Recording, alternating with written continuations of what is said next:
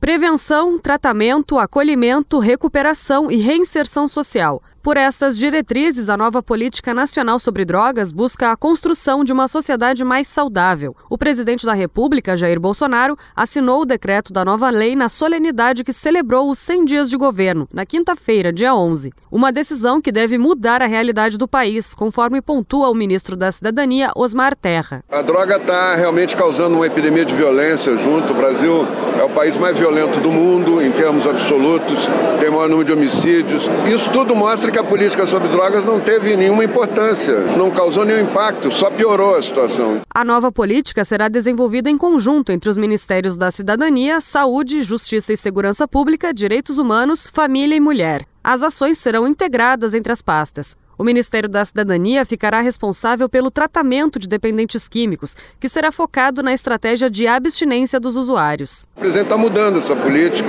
está mudando a forma de tratar né, os dependentes químicos, está propondo novas formas de tratamento, está propondo uma política integrada que eu acho que vai ter um impacto maior. Segundo o secretário de Cuidados e Prevenção às Drogas do Ministério da Cidadania, Quirino Cordeiro Júnior, entre as mudanças está o fortalecimento das comunidades terapêuticas, unidades que oferecem acolhimento e assistência a pessoas com dependência química. Nós realizaremos ações para mudar então o modelo de tratamento, tanto nos órgãos que não estão ligados a nós do Ministério da Cidadania, mas que estão ligados à pasta da saúde e nas entidades que estão ligadas a nós aqui no Ministério da Cidadania, que são as comunidades terapêuticas, nós teremos uma ação ainda mais forte.